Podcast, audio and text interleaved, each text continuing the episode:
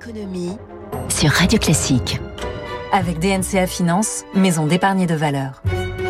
L'économie au scanner de Radio Classique, trois titres, le débat, l'empoignade sur le pouvoir d'achat et l'inflation, qui dit vrai, la tentative de clarification des candidats sur les retraites et puis une potentielle corrosion sur plus de la moitié des réacteurs nucléaires français. Première invitée dans quelques minutes, la directrice générale déléguée de la banque Nickel, c'est Marie de Grand-Guillot.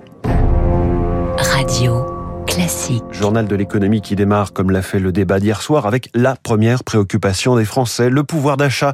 Cela a été l'un des principaux clivages exposés au grand jour dans cette émission. Reste à voir qui promeut la méthode la plus efficace et la moins inflationniste. Émilie Vallès. Évidemment, chacun des candidats a martelé que sa méthode était la plus juste et la plus efficace.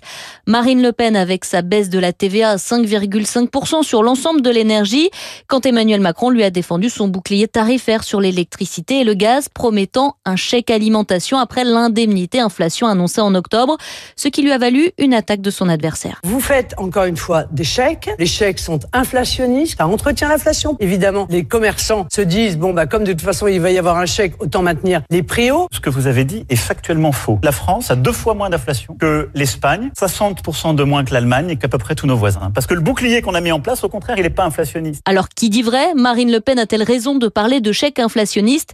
Anne-Sophie Alsif est chef économiste chez BDO France. Ce serait vrai si on n'était pas dans une inflation énergétique, si on était dans une inflation classique comme aux États-Unis de hausse des salaires. En Europe, c'est une inflation qui dépend de la situation en Ukraine. Donc quand elle dit ça, c'est faux. Mais cela ne veut pas dire qu'Emmanuel Macron dit vrai, selon cette experte. Pareil, la réponse n'est pas tout à fait exacte. Si on est dans cette situation, c'est un par rapport à notre mix énergétique. Puis le deuxième élément, c'est vraiment notre structure de modèle économique. On a beaucoup moins d'inflation importée. L'inflation pourrait rester élevée cette année autour de 4% selon le FMI. Autre thème économique dont il fut question plus tard dans la soirée, les retraites avec là encore deux projets bien différents.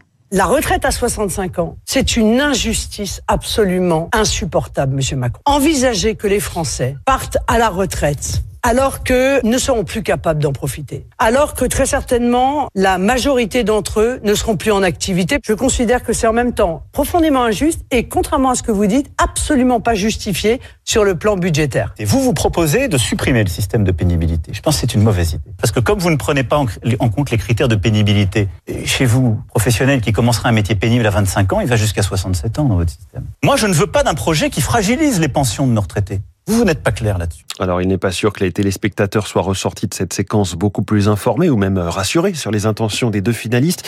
Il faut dire que les paramètres en jeu sont complexes. Marine Le Pen n'a pas précisé le financement de sa réforme. Emmanuel Macron n'a pas détaillé ses propositions sur la pénibilité. Des sujets peut-être trop pointus ou trop délicats pour ce type de joute télévisuelle. Xavier Timbaud est directeur principal de l'OFCE.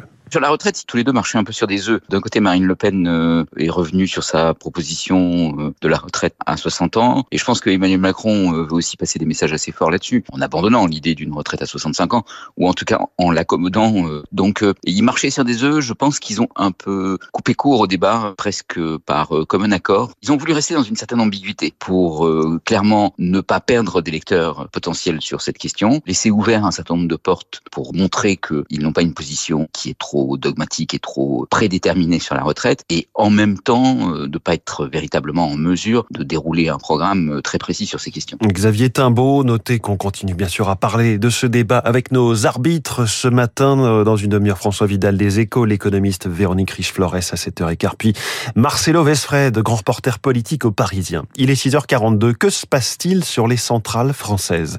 Après la découverte de fissures dues à la corrosion sur les systèmes de refroidissement de certains réacteurs, EDF a décidé d'en mettre à l'arrêt 12 sur 56 et de lancer un plan de contrôle et de maintenance de tout son parc. D'autres signes de fragilisation sont repérés. Alors encore une mauvaise nouvelle hein, pour l'électricien au moment où le nucléaire apparaît comme indispensable dans le mix énergétique, y compris à court terme, du fait de la guerre en Ukraine et de la réorganisation de notre mix. Emmanuel Galichat est professeur au CNAM, spécialiste du secteur du nucléaire. C'est probable qu'il y ait d'autres réacteurs qui soient touchés euh, par euh, ce phénomène. S'il y a une découverte d'une micro-fissure sur un, réacteur, vous êtes obligé d'augmenter son arrêt pour pouvoir justement changer la tuyauterie en pleine sûreté. Donc évidemment, ça va rallonger un petit peu le cycle de maintenance qui était euh, déjà prévu. Et donc, il est probable qu'on aura une diminution de la production et donc un, un manque quelque part euh, sur la production d'électricité. L'hiver prochain sera un peu tendu. Il va falloir euh, aller grappiller un peu partout, quoi. Il va y avoir les industriels qui vont être sûrement mis à contribution, une espèce de sobriété quelque part à mettre en place. EDF qui n'a pas souffert en bourse pour autant, plus 1,73% hier à l'image d'un CAC 40 en progression d'un 38%. Le Dow Jones a gagné 0,71. En revanche, l'effondrement de Netflix hier, on en parlait dans le kiosque, moins 35% a contribué au recul du Nasdaq, moins 1,22.